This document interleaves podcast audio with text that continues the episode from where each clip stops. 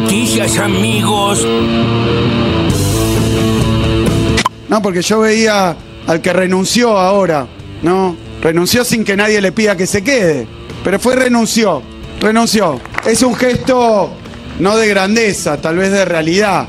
Pero tal vez lo que me importa ahí es que hay algunos que heredan y que reciben y que tienen por las condiciones, repito, tiene porque la heredó o porque las condiciones en las que le tocó nacer, pero la gran mayoría de nuestro pueblo no, no está en esa situación. Veo que no tenés una, una buena visión de lo que venimos haciendo. El presidente tiene que asumir el liderazgo que le cabe y ponerse en el centro de la escena. Hay un problema de liderazgo que, que el presidente tiene que asumir, plantarse frente a, a su, pre- a su par norteamericano y decirle eh, esto que estamos hablando, que es bastante palpable. No puede haber habido la liviandad con que se trató al gobierno de Macri y la dureza con que se está tratando al gobierno de- del Frente de Todos, porque si no, efectivamente estaríamos ante una injerencia interna y una intervención explícita, por lo menos si es así que lo digan. En segundo lugar, yo creo que en la microeconomía sí, porque uno de los problemas que vos tenés hoy es la discusión con las alimenticias. El año pasado hubo importaciones por 80 mil millones de dólares. Una parte importante fue energía, pero otra parte importante fue sobre stock. ¿Por qué? Al- Porque accedían al tipo de cambio oficial. Bueno, sobre eso vos te tenés que plantar con las alimenticias y exigirle el cumplimiento hoy de las canastas reguladas. Son muchos problemas. Cuando yo hablo con el presidente, el presidente siempre me dice que él milita y gobierna para entregar la banda presidencial a otro representante del Frente de Todos. No se autoexcluye, pero no es condición sine qua non. No lo veo caprichoso para... Por eso creo en los diálogos. O sea, que crees que se puede resolver entre juntando a Alberto y Cristina. Pero es que se debe resolver, no, no, no es que creo, se debe resolver. La Argentina no está en guerra y el frente de todos tampoco. Al amigo todo, al enemigo ni justicia.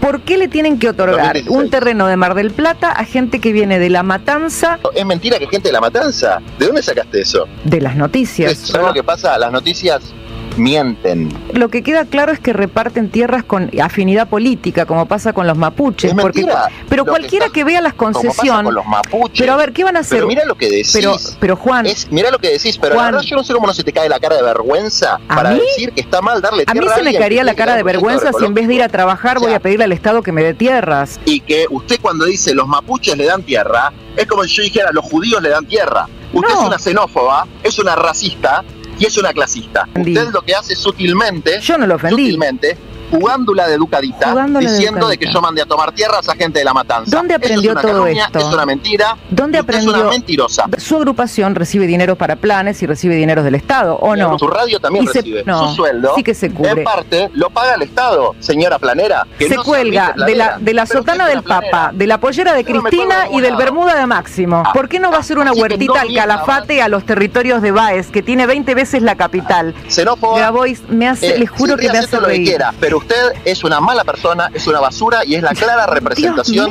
de los problemas que tenemos en este país. Sos una sinvergüenza. Hay que ser pelotuda, ¿eh? no tiene otro nombre. Yo quiero decirles buenas noches a todos y todas. Es para mí un honor estar aquí hoy en el cierre de la comida anual de la Fundación Libertad.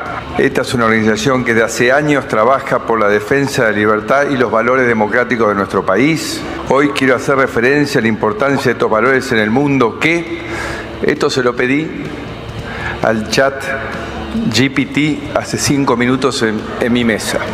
Y no les voy a leer todo el discurso porque realmente está muy bueno. No compara con el de Cayetana ni con mis colegas, pero está muy bueno. Y si es más vago que el cuñado de Rocky, ¿qué querés que haga?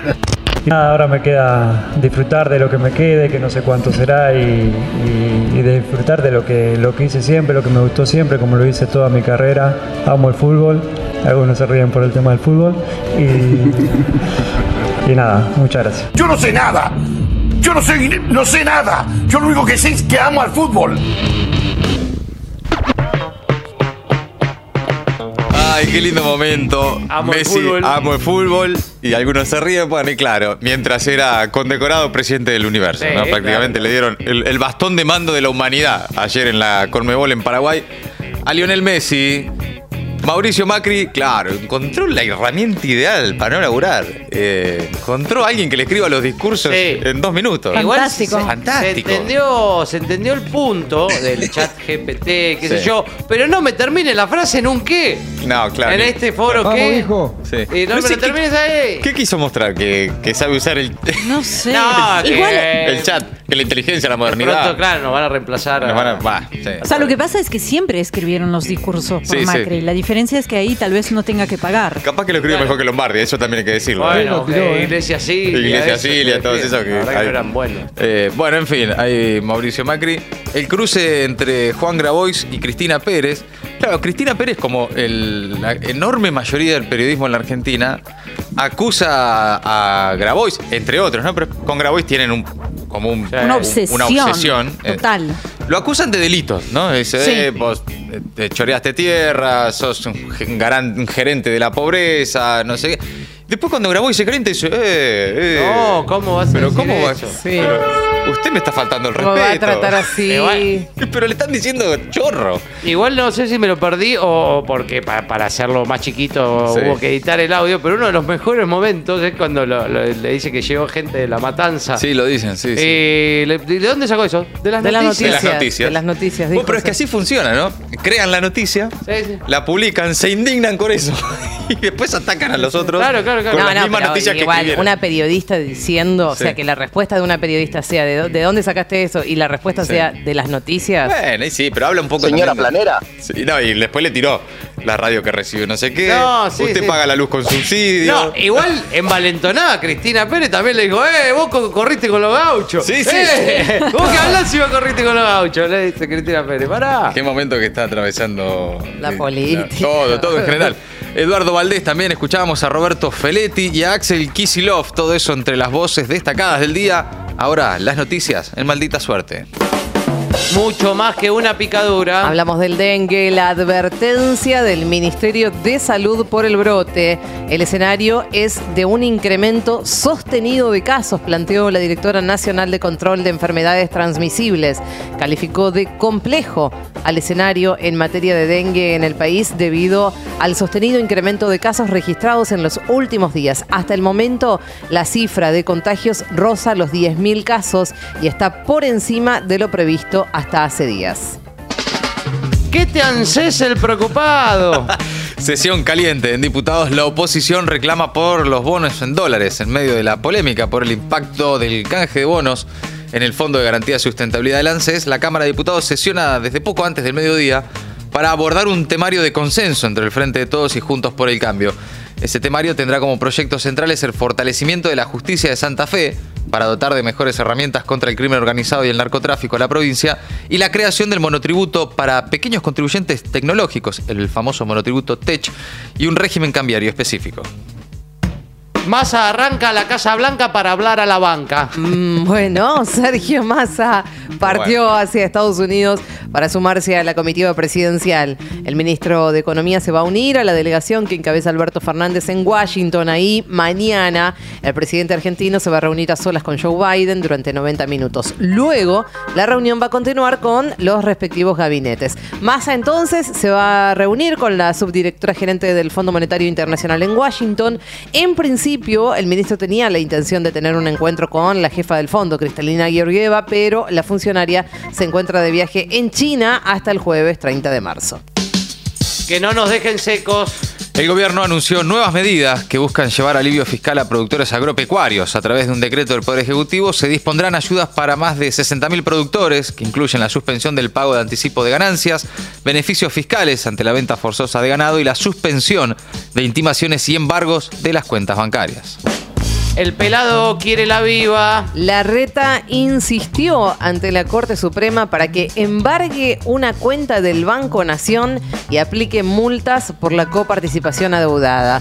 Tras varias audiencias sin llegar a un acuerdo entre las partes, el máximo tribunal hizo lugar en diciembre del año pasado al reclamo del gobierno porteño y ordenó que el Estado Nacional le entregue 2,95% de los fondos coparticipables. La Nación, por su parte, siguió transfiriendo el 1,4% y propuso pagar en bonos la diferencia. Liberfachos peligrosos. Militantes libertarios armados amenazaron con disparar contra un local de la izquierda en La Plata. Dos militantes, autodenominados de ultraderecha, se filmaron encapuchados amenazando con armas de fuego a uno de los locales de izquierda socialista en la capital bonaerense. En sus redes sociales, ellos mismos compartieron con orgullo el registro, además de una entrevista en la que dialogan con un revólver sobre la mesa. En las imágenes se puede ver cómo los atacantes, con caras cubiertas, se ubicaron en la vereda del local mientras en su interior se escuchaban a varias personas conversando. En ese momento, uno de los encapuchados simuló que disparaba hacia adentro. La burla de Burlando. El abogado mediático canceló el spot que lo mostraba con un asesino de cabezas. Tras el escándalo que generó el spot que mostraba a Fernando Burlando caminando y saludando a vecinos del barrio platense de Los Hornos, junto a José Luis Auge, uno de los integrantes de la banda Los Horneros, quienes fueron condenados por el asesinato de José Luis Cabezas. Finalmente el abogado y candidato a gobernador bonaerense se vio obligado a pedir disculpas y a cancelar el video que fue dado de baja. La tercera se presenta en Rosario, en La Santiago, selección, perdón. la selección juega un nuevo amistoso. En Santiago del Estero, los campeones del mundo enfrentarán a Curazao. Partido durísimo. Desde las 20.30 transmiten TIC y también la TV pública. El partido, bueno, es para seguir festejando que somos campeones del mundo. Chao. Tragedia en la frontera yanqui. Al menos 39 personas murieron y 29 resultaron heridas graves en un incendio en un centro de detención de migrantes en la ciudad mexicana de Ciudad Juárez, fronteriza con Estados Unidos. Según informó el propio presidente de México, AMLO, el incidente fue provocado por los mismos migrantes en pos de protestar contra su deportación. Maldita suerte. Haciendo cosas raras para gente normal.